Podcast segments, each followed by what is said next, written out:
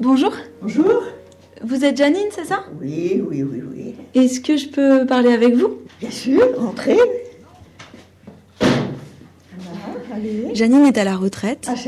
Elle a tenu des poulaillers durant toute sa vie. Ne me faites pas dire trop de bêtises. Elle a 82 ans. Maintenant, c'est mon fils qui tient les poulaillers. Oui. Et un jour, est-ce que vous croyez que je pourrais visiter les poulaillers? Ouh, ça. J'aime pas. La voix douce et les yeux clairs, Inès Léraud est née à Saumur en 1981. Nous venons d'entendre un extrait issu d'une de ses interviews pour une enquête sur euh, l'agroalimentaire breton. Inès Léraud est journaliste d'investigation et particulièrement investie dans le domaine environnemental. Mais comment en est-elle arrivée là? Journaliste indépendante basée à Paris, Inès Léraud fait des reportages avec quelques jours de terrain pour chacun d'entre eux. En 2014, elle commence une enquête sur Triscalia, le premier groupe agroalimentaire breton.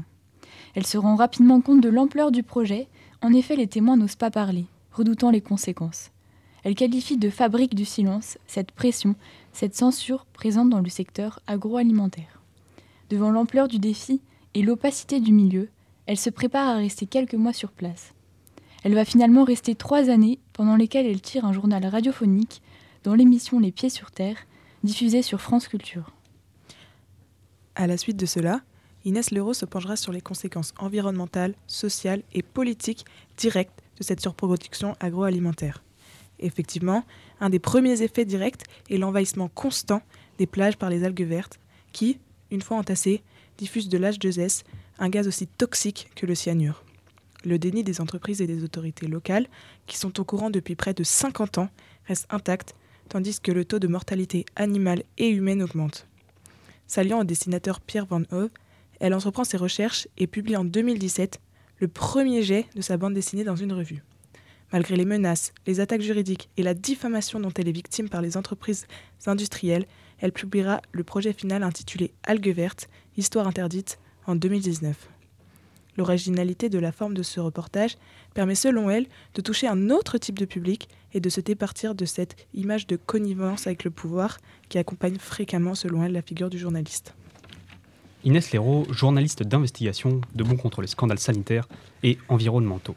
Elle a souvent agi dans l'ombre, s'immergeant dans des villages bretons et allant à la rencontre des agriculteurs contaminés aux pesticides pour orienter son combat vers certaines chaînes d'agroalimentaire de Bretagne, qui sont à l'origine de scandales sanitaires ayant des répercussions sur la santé des populations, des environnements locaux. Des enquêtes consacrées à la dénonciation de différentes pratiques illégales et, dangereuses, hélas utilisées par les mastodontes de l'agroalimentaire breton.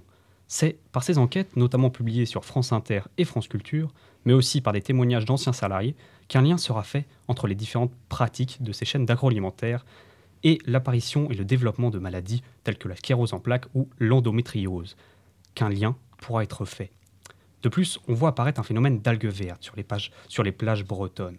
Grâce à ce lien, des enquêtes pourront plus pousser et des mesures de sanctions sont en œuvre dans ces différentes chaînes d'agroalimentaire. Voici le combat d'Inès Léraud.